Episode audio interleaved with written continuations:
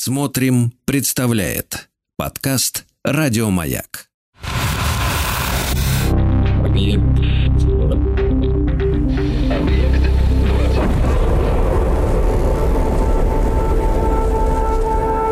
Объект 22. На маяке.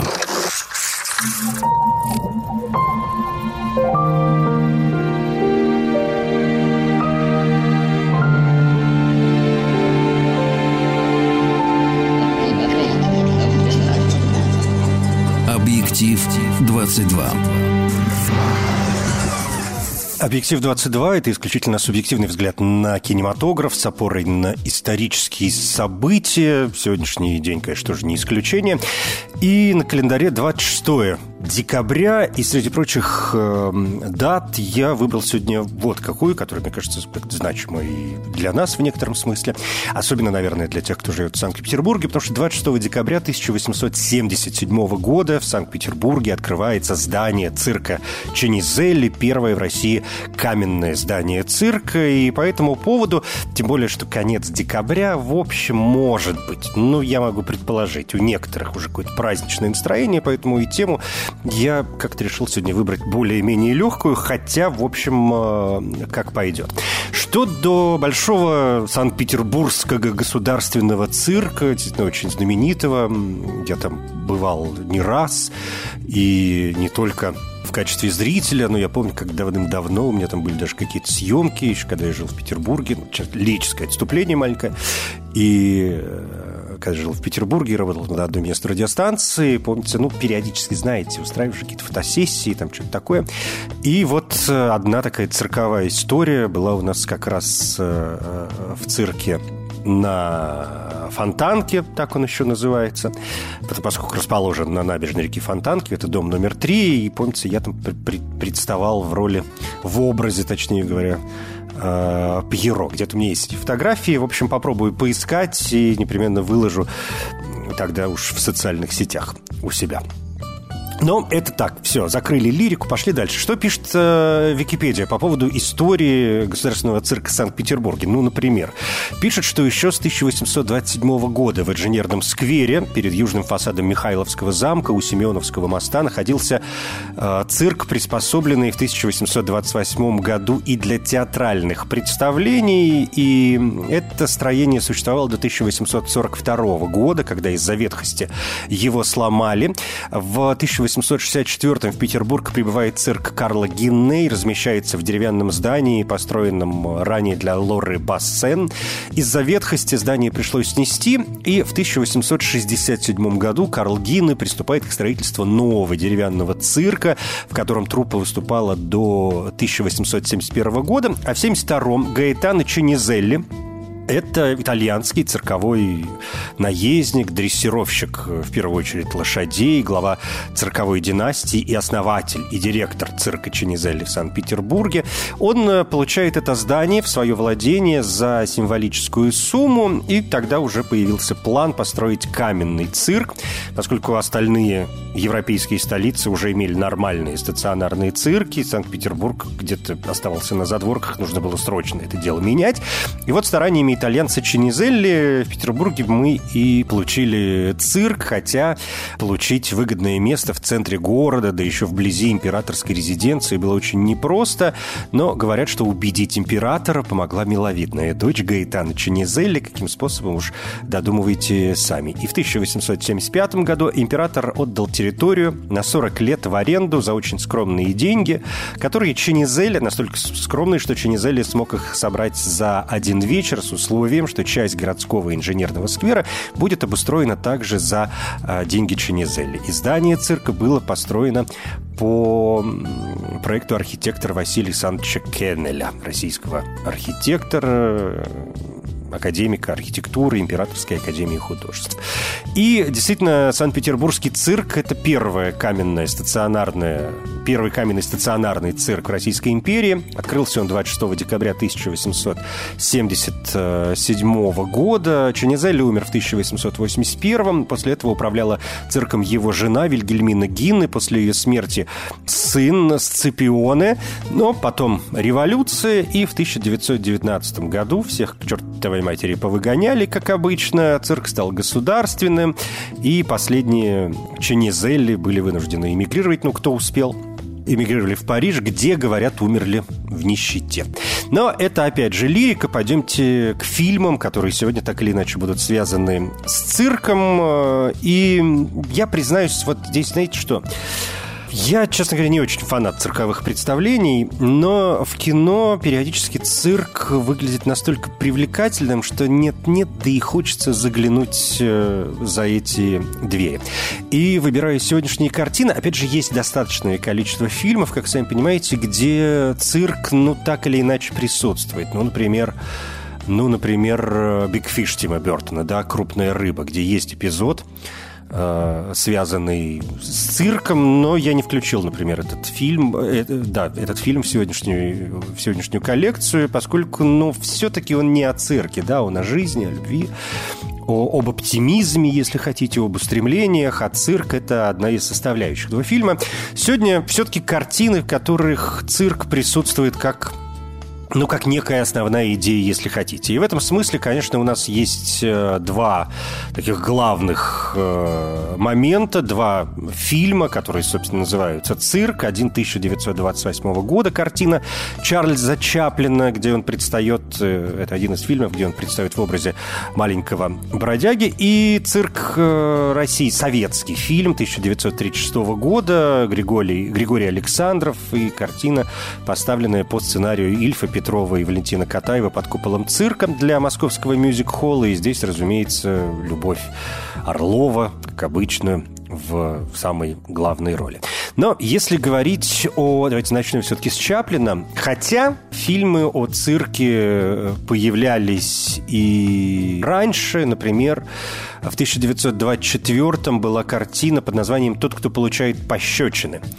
Uh, He Who Gets Slapped в оригинале на английском. Это американская картина Виктора Шострима. Между прочим, на минуточку шведского режиссера, основателя классической шведской школы кинематографа. И благодаря именно его стараниям шведский кинематограф начала 20 века довольно бурно и серьезно развивался. И шведская школа одна из лучших в мире. И, в общем, по сию пору шведы прекрасно себя чувствуют в мировом кинематографе. И вот Виктор Шостром сделал картину тот, кто получает э, пощечины. Причем это, э, это фильм по пьесе нашего Леонида Андреева прекрасного писателя, но картину снимали в Америке на студии недавно образованный Метро Голдвин Майер.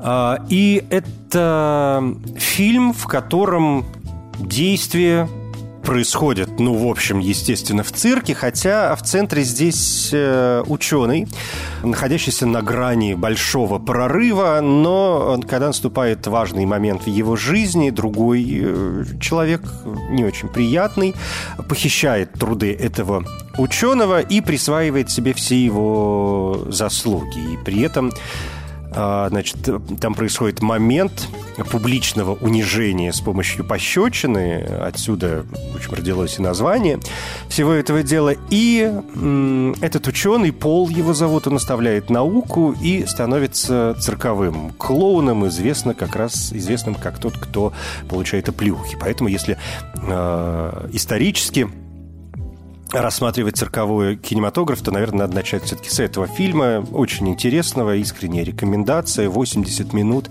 э, захватывающей истории. И э, считается, что это первый фильм, где на логотипе MGM знаменитым как раз ревет вот этот лев. Делает свое лицо, которое используется в MGM и по сию пору.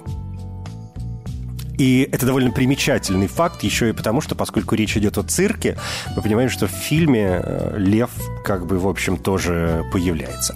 Так что тот, кто получает пощечины, тот, кто получает оплеухи, Виктор Шестрин, 1924 год, наш пункт номер один, а фильм Чаплина пусть будет пунктом номер два.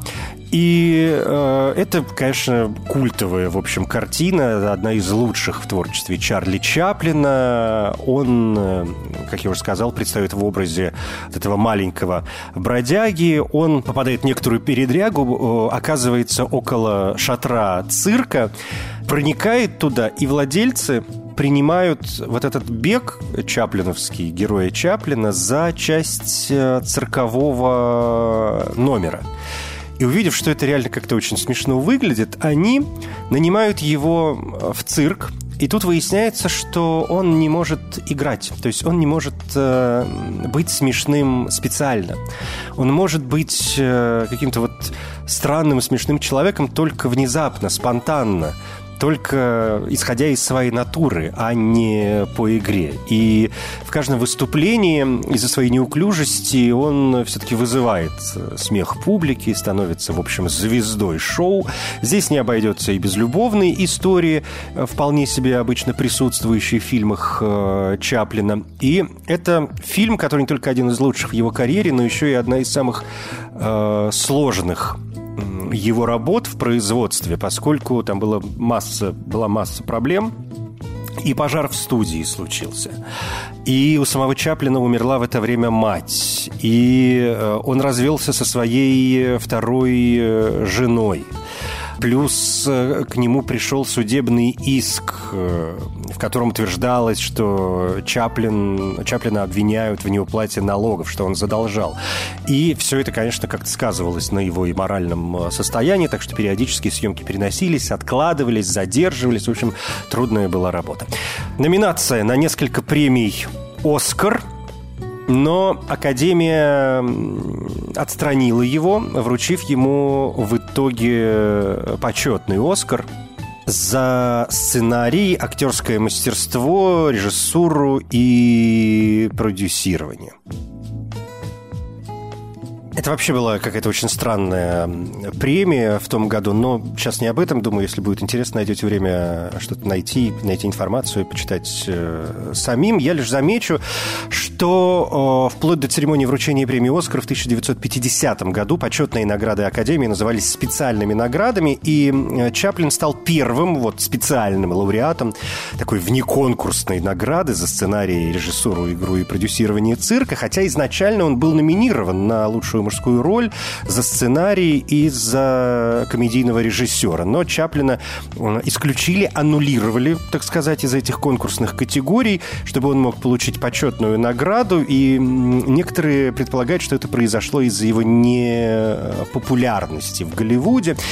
Э, и вообще, ну, сложный человек – много всего в жизни э, происходило, и мы знаем, что Чаплин один из тех э, великих кинематографистов, э, у которого нет Оскара. То есть у него нет нормальной вот такой статуэтки за кино. Есть э, вот почетная, и потом он получил еще одного почетного Оскара уже в 1971 году. А вот такого нормального, как, как у всех, там, за роли, за режиссуру, там, за что-нибудь, за лучший фильм года, нет, ничего подобного нет. Есть ряд таких кинематографистов, которые вот стали великими, но Оскаром не отмечены. Вот это и произошло, собственно, с Чаплин.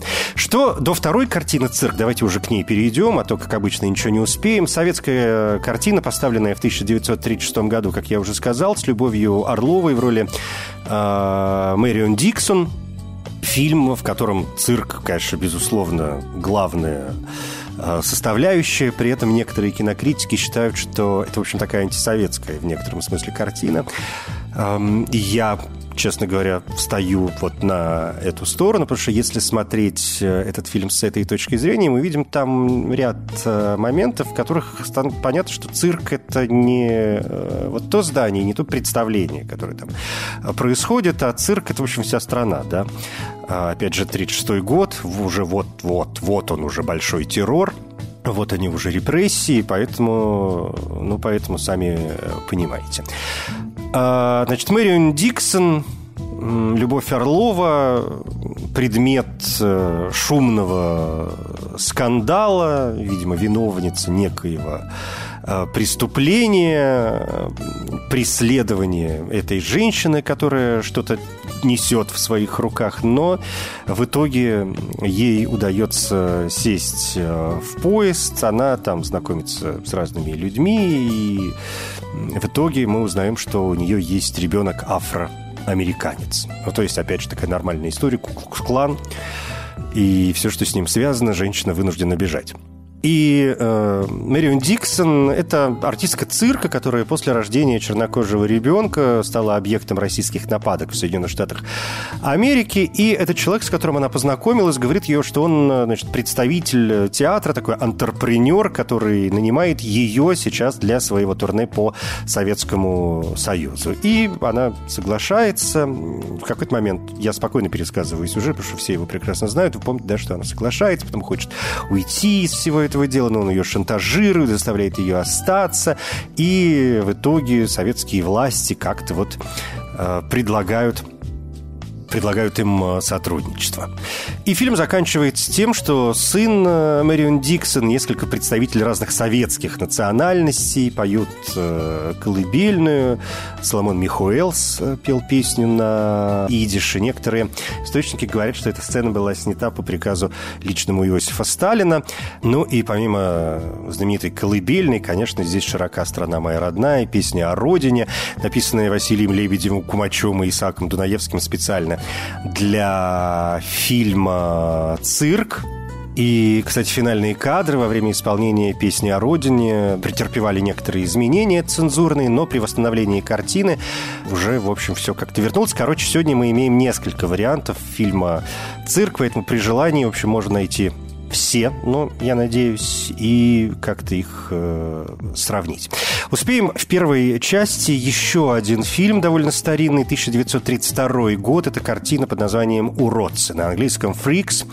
Это фильм Тода Браунинга с Уоллесом Фордом, Лейлой Хайем, с э, Ольгой Баклановой, э, прекрасной актрисой, которая в 1926 году эмигрировала из Советской России, продолжила карьеру уже э, в США. И это вольная экранизация рассказа Тода Робинса под названием «Шпоры». Тодд Браунинг, как режиссер, в 1931 году добился довольно серьезного успеха с фильмом «Дракула», знаменитым, э, классическим, и он решил вернуться в «Метро Голдвин Майер» и снять там еще один фильм. И один из его друзей, немецкий э, карлик подсказал ему идею экранизации вот этого рассказа «Шпоры» о том, как карлик, циркач мстит э, артистке, которая его соблазняет, э, узнав, что он унаследовал крупное состояние, и, а он в нее, конечно, влюблен, она красавица. Клеопатра, ее как раз играет Ольга Бакланова. И, в общем, там происходит... А цирк состоит э, в основном, вот эта бродячая цирковая труппа в основном э, состоит как раз из людей с разными физическими э, аномалиями. И в итоге, конечно, все заточено на то, как ну, маленькие люди, люди с, как бы это помягче сказать, так как бы это сказать поаккуратнее, ну, в общем, вы понимаете, да, как они противостоят людям другим. И это фильм, конечно, очень моральный фильм, очень знаменитый фильм. А, основная его тема вот о кодексе, который вроде как есть существует в труппе, что, мол, причинение вреда одному несет вред всем остальным. И в сцене свадьбы, например, которая там присутствует, маленькие люди, они принимают гимнастку в свой круг, и она становится вроде как одной из них. А когда они осознают ее обман по отношению к близкому для них человеку, то их месть, э, конечно, становится делом, по большому счету, чести. Э, фильм «Уродцы», «Чудики» Э, Тода Браунинга – это, как я уже сказал, хрестоматийная лента, в которой извините за слово, уродство. То есть это фильм, который рассказывает не об уродстве внешнем, а об уродстве внутреннем. Объект 22. На маяке.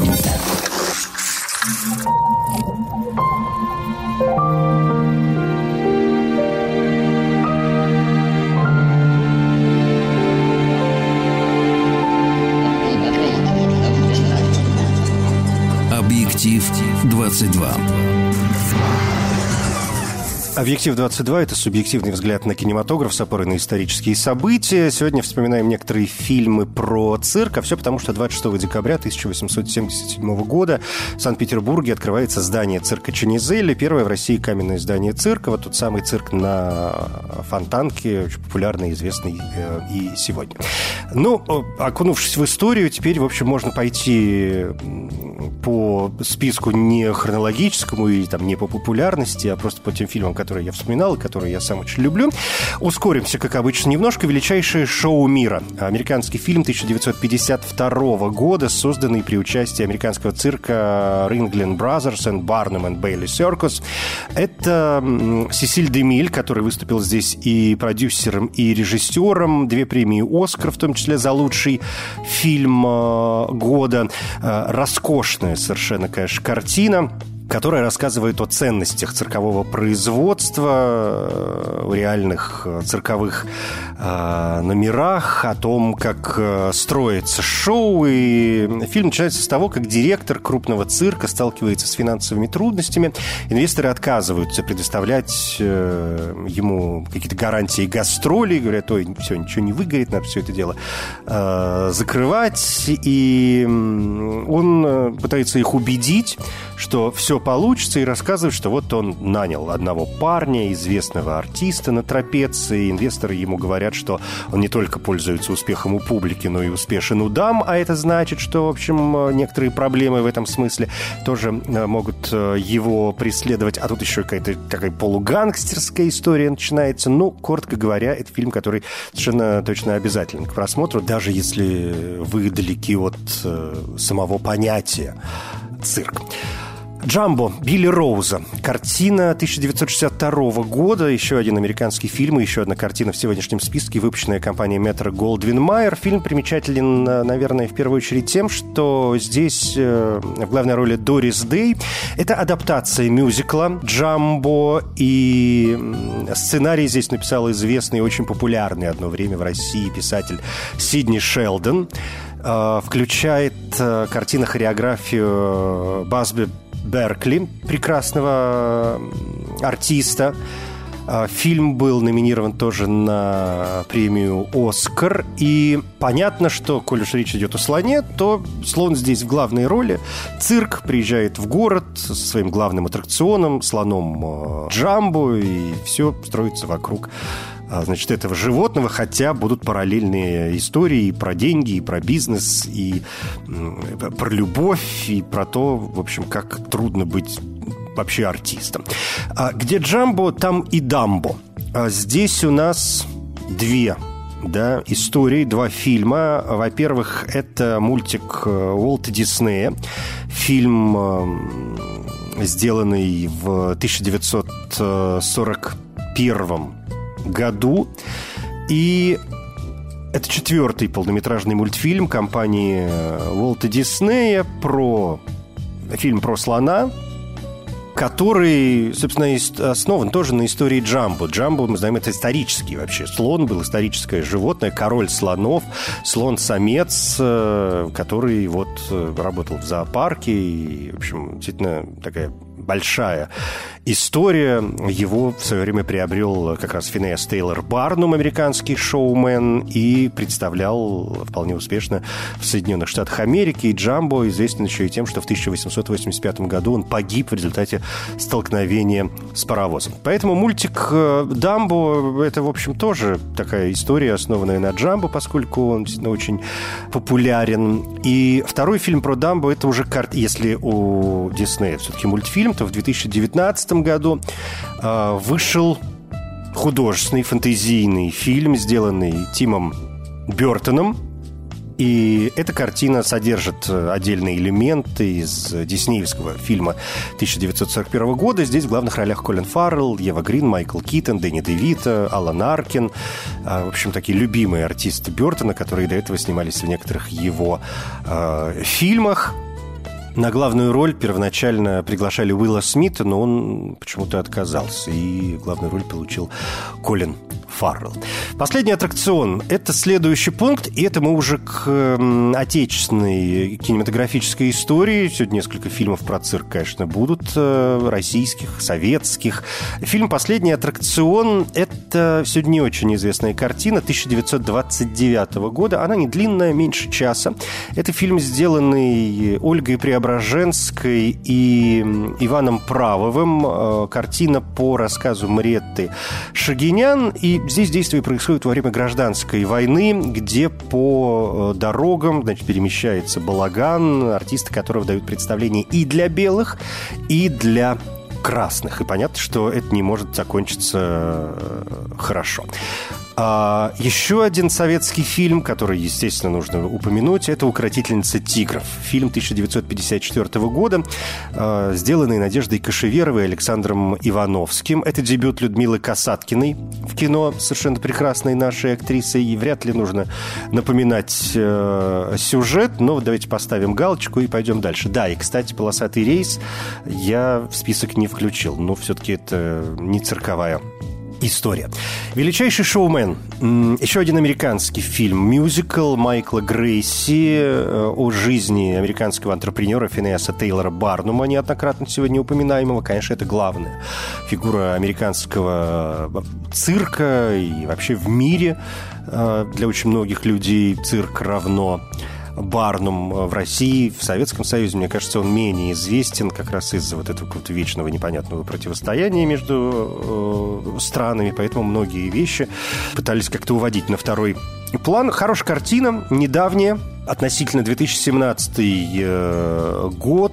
Э, три номинации на «Золотой глобус», в том числе как лучший фильм, комедия или мюзикл. Э, «Оскар» номинация за лучшую песню «This is me» и в роли Финесса Тейлора Бардума здесь выступает Хью Джекман. Кроме того, появляются Зак Эфрон, Мишель Уильямс, э, Ребекка Фергюсон и совершенно прекрасная Зендея.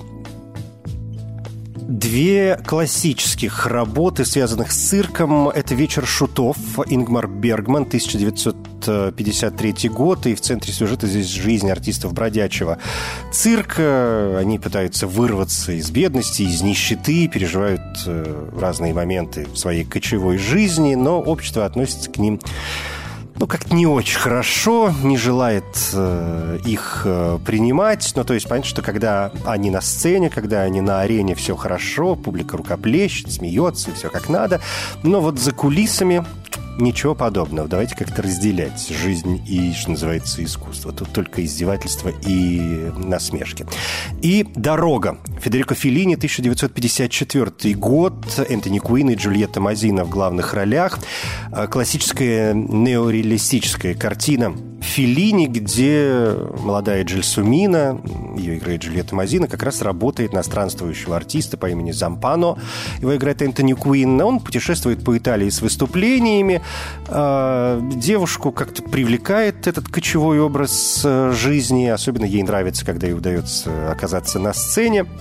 Но в какой-то момент она решает бросить все это дело, вернуться домой. Зампано ее находит, заставляет вернуться. Они вместе решают работать в бродячем цирке, где, конечно, есть и внутренние передряги. Фильм снимали очень тяжело. Филини был известен своим перфекционизмом, как и многие великие артисты. Например, Энтони Куин Эм, рассказывал такой факт о дотошности Филини, э, о, когда, когда нужно было выбрать э, коробку, в которой Дзампано хранил э, табак. И Филини при выборе этой коробки он перебрал более 500 коробок, прежде чем найти нужную. И Куин тогда говорил, ну, что касается меня, мне подошла вообще любая коробка, но Федерико нет. Объект 22. На маяке.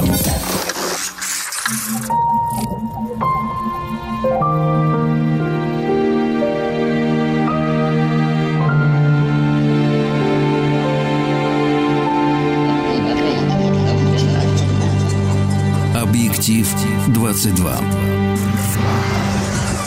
26 декабря на календаре. В этот день в 1877 году в Санкт-Петербурге открывается здание цирка Ченизелли. Первое в России каменное здание цирка. Поэтому сегодня вспоминаем некоторые картины, связанные с цирком. Осталось, ну, буквально несколько пунктов, о которых мне бы хотелось сказать. Может быть, они не очень известные, но заслуживающие внимания. Давайте вспомним картину «Воды слонам». Фильм Фрэнсиса Лоуренса по книге Сары Груэн. Это фильм с Робертом Паттисоном, Риз Уизерпун и Кристофом Вальцем в главных ролях. Фильм 2011 года, где затрагивается такая очень важная внутренняя тема для цирков, тема ветеринарная. Понятно, что сейчас многие цирки продолжают использовать животных. Есть цирки, которые животных не используют ни в каком виде, в том числе, например, знаменитый цирк де Солейл. Я был на представлениях, это, конечно, совершенно грандиозно. Не в качестве сейчас рекламы, а просто потому, чтобы да, пояснить, что есть и то, и то. И, короче, ветеринарная тема вот представлена в картине совершенно прекрасной э, воды слона. Шоу «Мистико» — это следующий фильм 2018 года. Это бразильская картина, вот, мне кажется, не очень известная. Премьера прошла на Канском кинофестивале. Здесь Винсан Кассель. И если говорить о сюжете, то это практически эпопея. Здесь несколько поколений одной цирковой семьи, вот практически как у Ченизелли, от э, торжественного открытия Большого цирка в 1910 году и, в общем, до наших дней. Здесь любовь, и приключения, и рассвет, и упадок. Фильм в итоге попал в качестве заявки от э, Бразилии на «Оскар» на лучший фильм на иностранном языке. И очень интересно, мне кажется, что фильм, сценарий его основан на стихотворении Хорхе де Лимы, стихотворение, которое описывает историю любви между аристократом и акробатом. Коротко говоря, непременно. А, еще один фильм, без которого трудно себе представить цирковой кинематограф, это картина «Шоколад». Французский фильм 2016 года. А, Рождизем, французский актер, режиссер марокканского происхождения, сделал эту картину. И она основана на реальных личностях а, Рафаэля Падилья и Джорджа Футтита. Это, значит, Джордж это английский был клоун, а Рафаэль Падилья французский артист цирка афрокубинского происхождения. И здесь э, речь идет о двух артистах. В 1897 году темнокожий мужчина Кананга.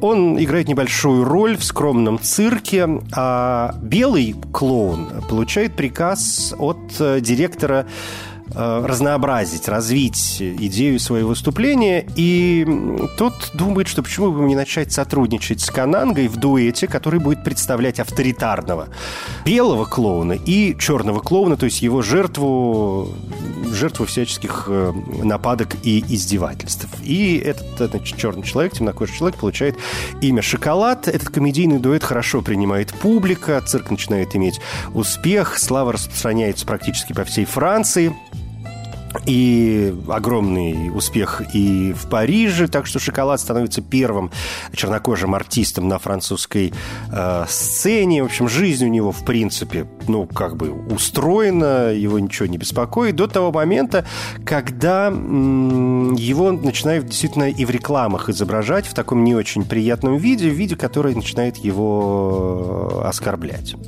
И тогда он начинает избавиться вот от этого образа жертвы темнокожей, в общем, бороться за, что называется, свою честь. «Шоколад» 2000 16 год. Я, честно говоря, очень хочу вспомнить сегодня фильм «Печальная баллада для трубы» Алекса де ла Иглесия. Испанская картина, номинация на «Золотой лев» Венецианского кинофестиваля и «Серебряный лев» за лучшую режиссуру. Это роскошная картина, действия, которые происходят во время гражданской войны в Испании. 1937 год. Фильм начинается с того, как выступление, цирковое выступление клоунов прерывается прямо во время представление, и его самого, этого клоуна, забирают в народное ополчение, и прям в костюме этот клоун, в общем, как бы оказывается на поле боя. Не то чтобы это фильм был о цирке, но здесь все-таки клоунская история, и вообще, опять же, возвращаясь, да, к картинам, с которых мы начали, Чаплина и Александрова с фильма под названием «Цирк»,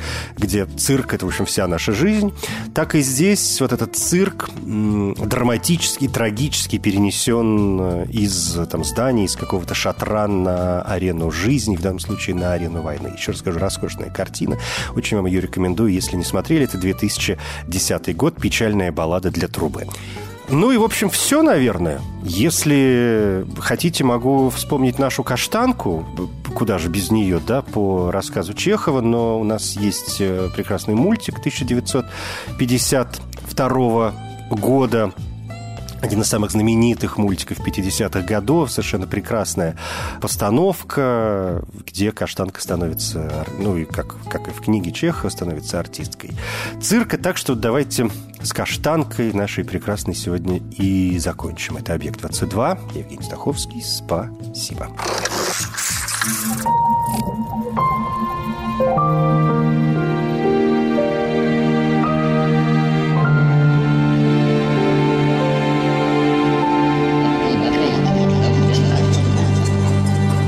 Объектив 22.